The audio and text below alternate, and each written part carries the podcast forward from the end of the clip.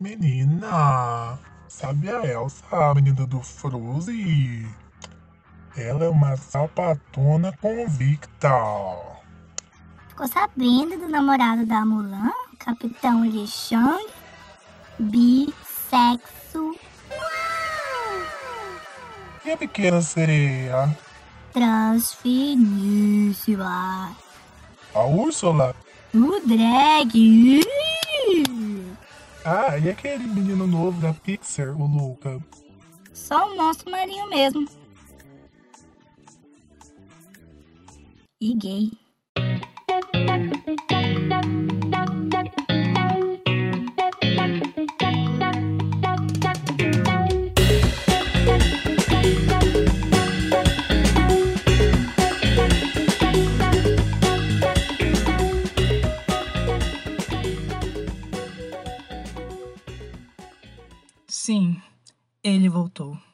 Depois de cinco meses de silêncio, o podcast Picolé de Groselha está de volta! Aê! Vocês que são os meus cinco ouvintes fiéis que me acompanharam nessa longa carreira de dois episódios devem estar se perguntando por onde andei. E bem, toda diva pop precisa do seu momento de hiato para um retorno triunfal, não é mesmo? Mas a realidade que eu estava bem ocupado fazendo meu TCC, precisei de umas férias para pensar nos meus próximos passos, inclusive com o podcast. E é por isso que eu venho anunciar e me comprometer com o meu novo formato: dois episódios por mês. Um deles falando de acontecimentos e novidades da cultura pop, e outro para temas mais abrangentes da vida, tipo filosofias e umas coisas que irritaram no Twitter. E se você estiver gostando do meu conteúdo, você pode fazer parte do seleto grupinho de 5 ouvintes fiéis, clicando no botão de seguir do perfil deste maravilhoso podcast no Spotify.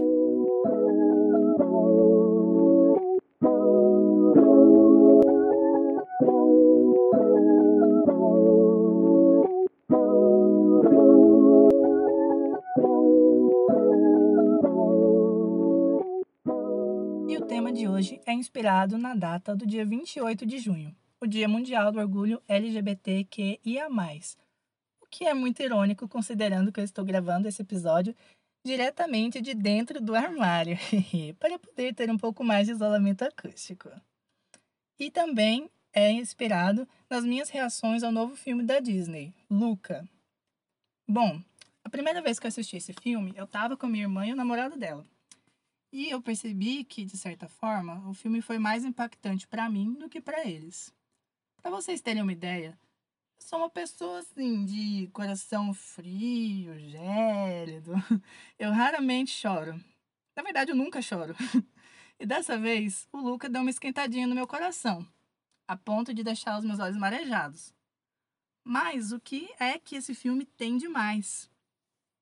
A narrativa dele, na verdade, é bem comum nos filmes da Disney, em que um personagem vive em um ambiente familiar, seguro, mas ele se sente limitado nesse espaço e tem sonhos de se aventurar por um mundo desconhecido e que pode ser perigoso. A partir daí, o personagem se rebela e sai numa jornada de crescimento e autoconhecimento, em busca desse mundo ideal.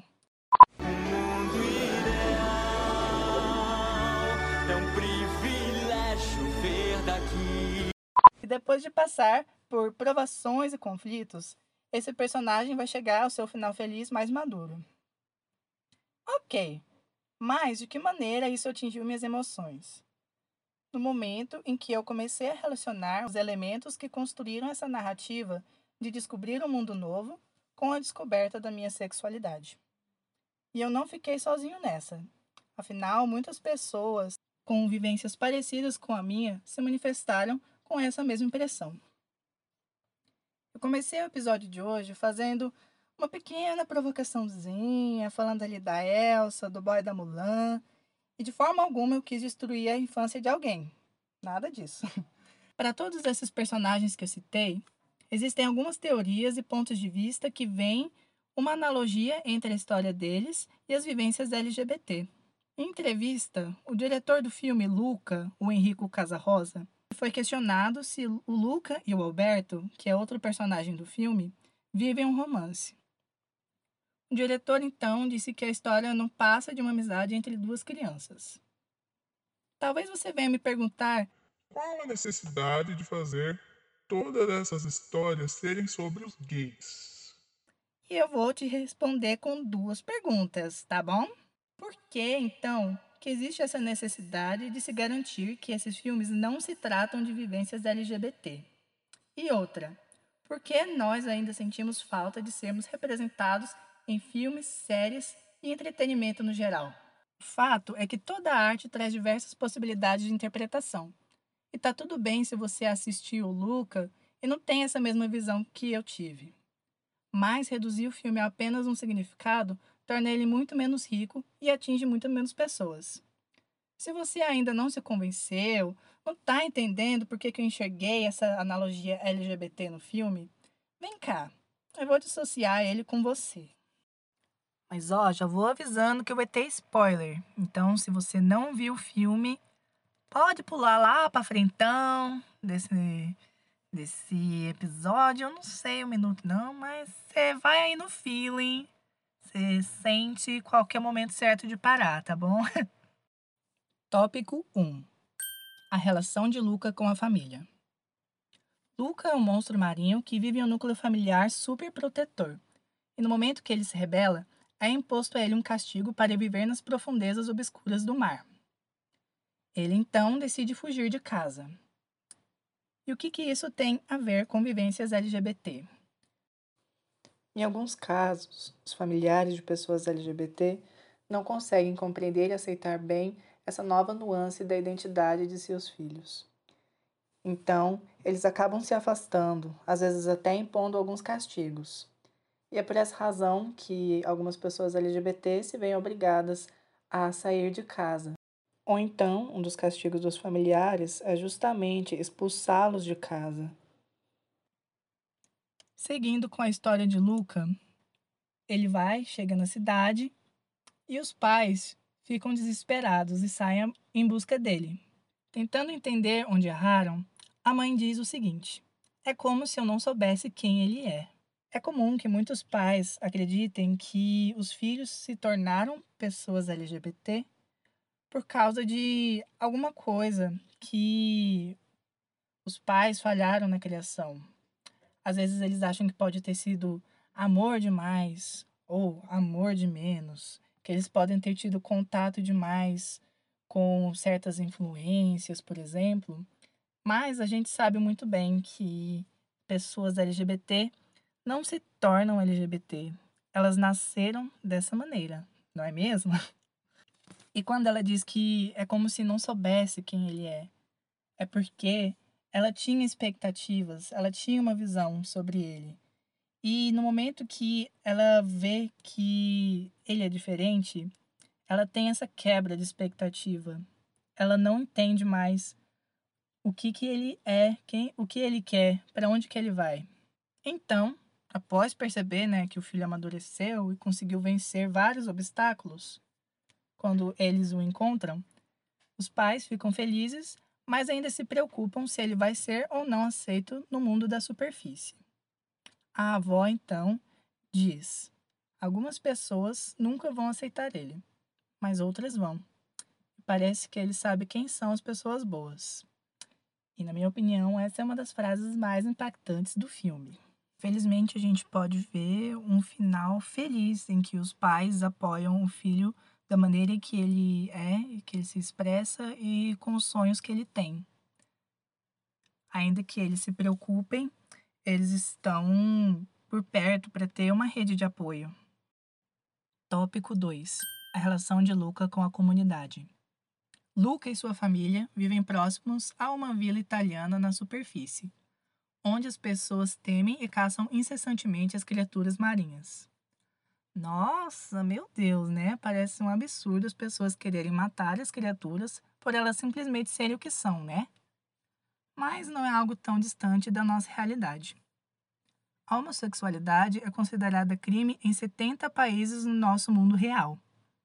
E mesmo no próprio país natal de Luca, a Itália, leis que protegem os direitos de pessoas LGBT não recebem o apoio das autoridades. E o que dizer então de países que já têm as tais leis, mas que ainda assustam nas estatísticas? É o caso do Brasil, país que mais mata pessoas transexuais e travestis e onde a cada 23 horas ocorre um crime de LGBTfobia. Pesei o clima, né? Então vamos voltar aqui para a história, né? Distrair um pouco. A gente volta então para o momento da competição de triatlo, em que o Luca acaba por se revelar junto ao Alberto na frente da vila inteira. E aí eles começam a ser perseguidos para que então né, eles sejam mortos e até alguém possa ganhar uma recompensa por isso. Ele então grita para o Hércules, que é provavelmente o maior antagonista da história, que ele não está com medo. Só que o Hércules responde que quem está com medo, na verdade, são eles, as pessoas da cidade. E aí, eu acho interessante trazer o que é o conceito né, de homofobia. É fobia do quê? É fobia de acabar com das pessoas LGBT acabarem com os valores de família tradicional, é o medo de as crianças se desvirtuarem, é o medo do diferente, do que, que isso pode trazer para a sociedade. Medo esse que é irracional, né? E acaba justificando muitos atos extremamente violentos e que, ao invés de proteger as pessoas, as vidas delas, acaba, na verdade, causando mais problemas. Mas, no fim, todos da cidade acabam reconhecendo que os monstros marinhos, na verdade, são os meninos, Luca e Alberto. E eles acabam sendo acolhidos por todos. Mais uma vez, a gente consegue um final feliz, em que a comunidade consegue aceitar a diferença, consegue humanizar aquelas aquelas criaturas que eram diferentes. E, enfim, todo mundo na paz e no amor. Tópico 3. A relação de Luca e Júlia. Quando Luca e Alberto chegam à vila, ambos precisam esconder o tempo todo que eles são criaturas marinhas, a fim de se integrarem com as outras pessoas. Eles então fazem amizade com a Júlia, que os defende de Hércules, que, segundo a Júlia, é o rei do terror e da injustiça. Ela afirma: os excluídos sempre têm que se ajudar.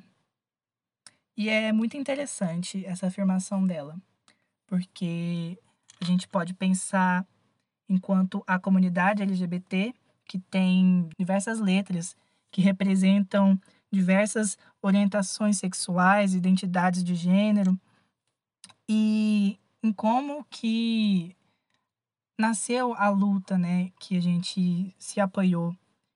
A luta começou por causa de pessoas trans e travestis, negros e latinos que estavam lutando contra um sistema opressor, defendendo as pessoas que eram os homens homossexuais, as pessoas na época da, da pandemia da AIDS também estavam se apoiando, eram as mulheres lésbicas que cuidavam dos homens gays e um ia apoiando o outro.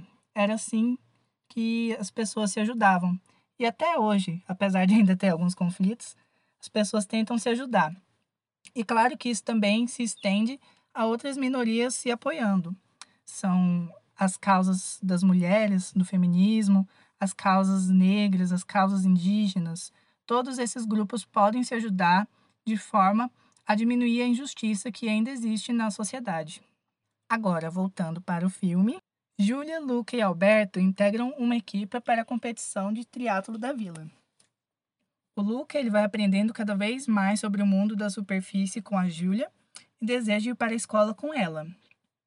Só que ele teme que ele não seja aceito como ele é nessa escola, e isso pode acabar afastando ele de seus sonhos.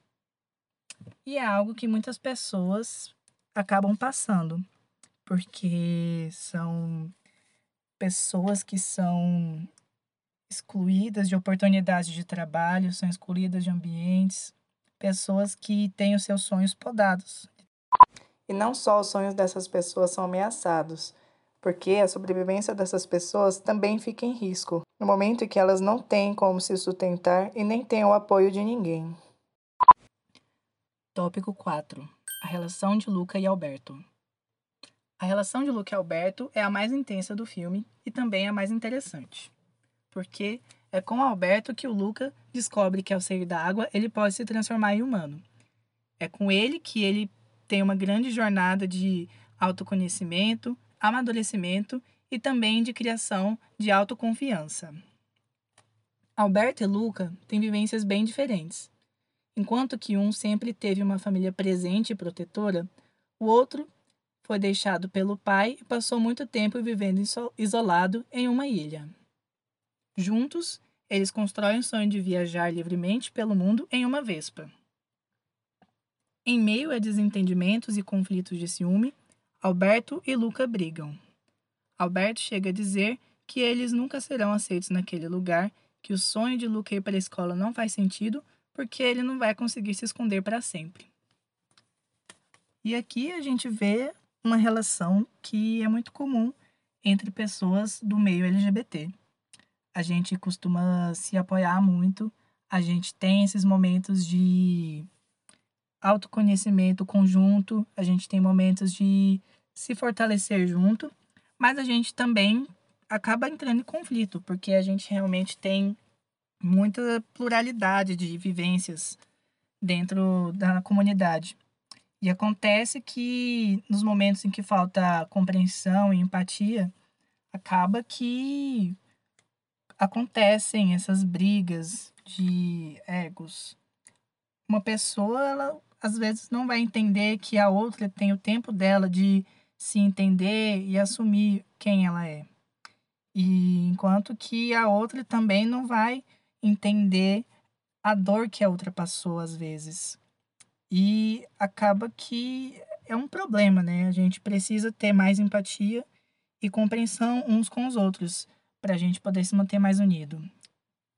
E aí é que tá, chega o pico do clímax que é quando Alberto se revela uma criatura marinha sozinho e o Luca se vira contra ele junto com o pessoal da cidade, que começa a querer ameaçar o Alberto.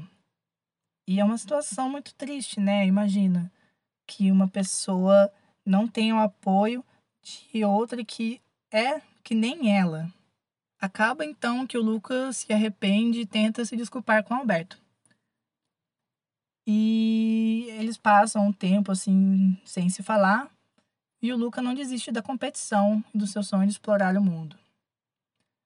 E enquanto ele está na competição, que acontecem alguns problemas, o Alberto volta e decide ajudá-lo. E aí passa por aquela situação que eu já falei nos tópicos anteriores, que eles se revelam para a cidade inteira mas eles são apoiados e eles ganham a competição. Ganhando a competição, eles conseguem realizar o sonho da Vespa própria. Só que o Alberto, ele vende a motoquinha para dar apoio ao sonho do Luca de ir para a escola. E aí o Luca percebe que apesar dos sonhos que eles construíram juntos, eles vão ter que se dividir. E ele tem assim um certo receio, ele teme que o Alberto não fique bem.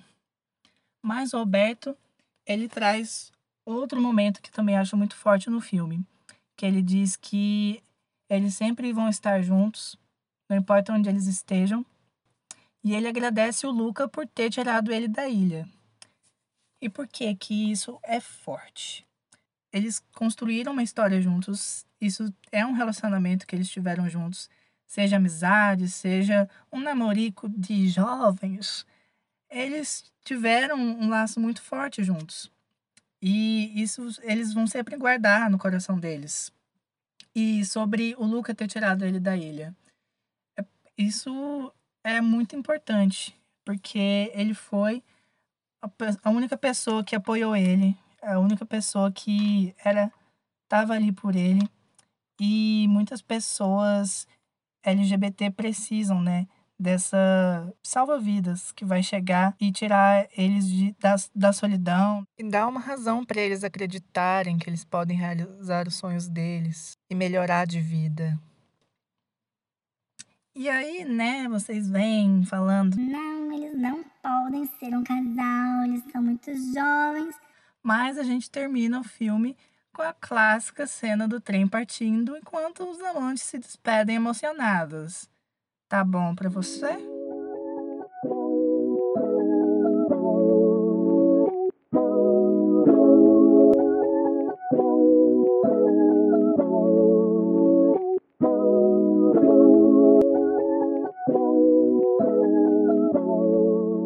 Pois então, qual é a importância de histórias como a de Luca?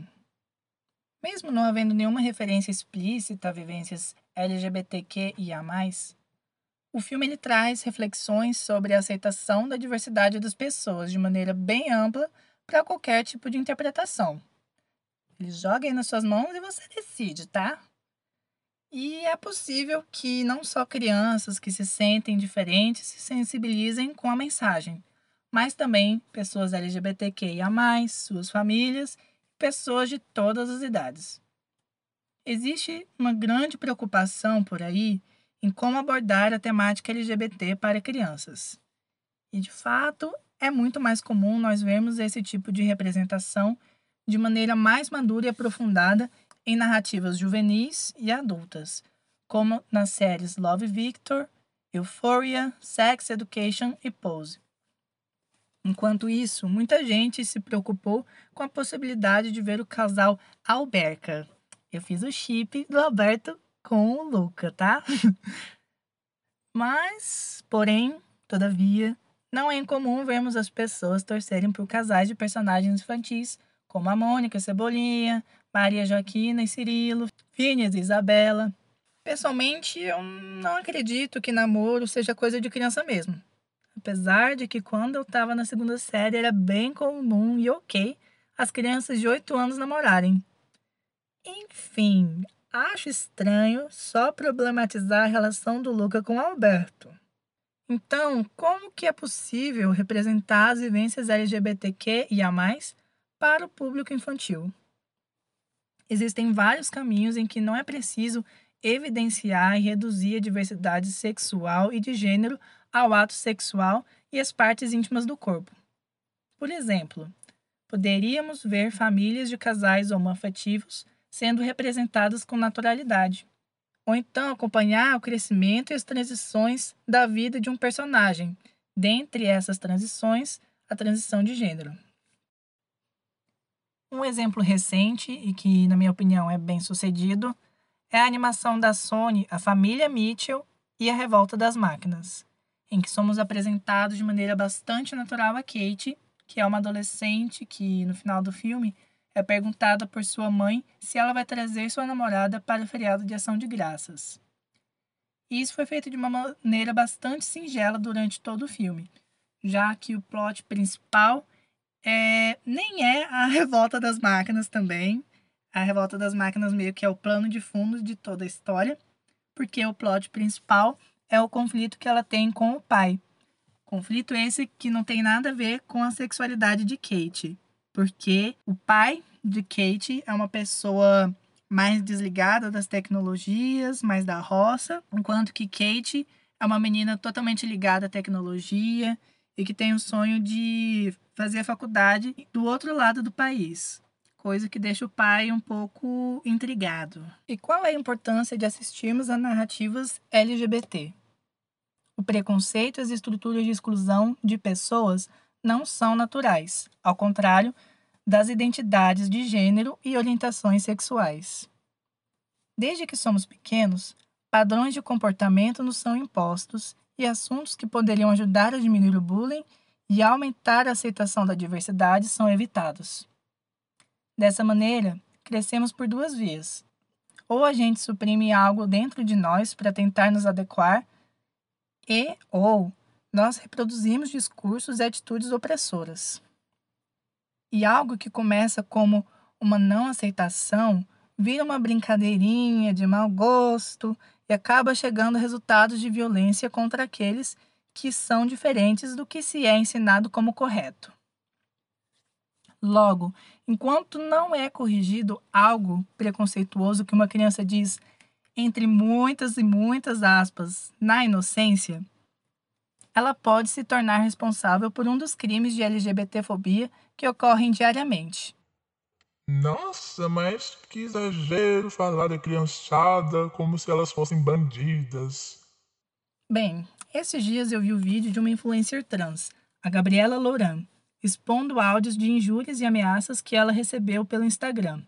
Grande parte foi nas vozes de crianças e adolescentes. E não para por aí. Nesse último final de semana, uma travesti foi queimada viva por um adolescente no Recife. Afinal de contas, quem é que está se tornando os monstros que ameaçavam a vida na sociedade? Toda criança, ela tem o potencial de amar, de respeitar, de entender os outros e também de ser quem ela é. Então, por que que nós estamos deixando elas se tomarem pelo ódio, pelo desrespeito, pela falta de empatia e pela violência? Por fim, gostaria de ressaltar a importância de se conversar sobre a aceitação de pessoas LGBTQIA, não só por meio do entretenimento, mas também nas famílias, escolas e os ambientes que nos formam enquanto seres humanos.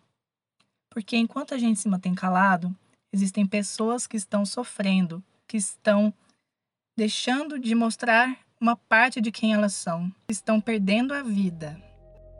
Gostaria de homenagear as pessoas que sofreram por simplesmente serem quem são. Dandara, adolescente lésbica de 16 anos, assassinada a tiros no Alagoas. Gabriel, jovem gay de 22 anos, também morto a tiros em São Paulo. E Roberta, a travesti que foi queimada viva em Pernambuco. Também gostaria de homenagear aqueles e aquelas que lutaram e ainda lutam por nossa resistência. João Neri, Luana Muniz, Érica Hilton, Érica Malunguinho, Marielle, Rita Monrante, a Casa 1, Antra e o Projeto Farol, tantas outras pessoas e iniciativas. Não estamos pedindo para ser aceitos, estamos exigindo respeito. Não somos menos humanos que ninguém. E que todas as pessoas LGBTQIA possam se sentir seguras em sair das profundezas de seus mares para viver seus sonhos na superfície.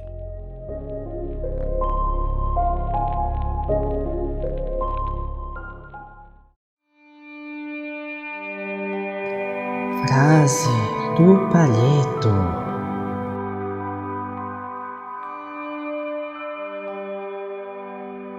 Sociedades que toleram a intolerância acabam em algum momento se tornando avessas à tolerância.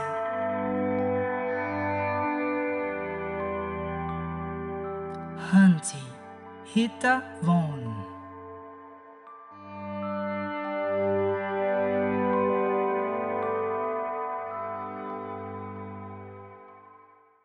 Se você gostou desse episódio, quiser continuar conversando comigo sobre esse tema, fiz um post lá no Instagram, arroba picolé de groselha, que você pode comentar séries, filmes que você assistiu, que tem persona personagens LGBT.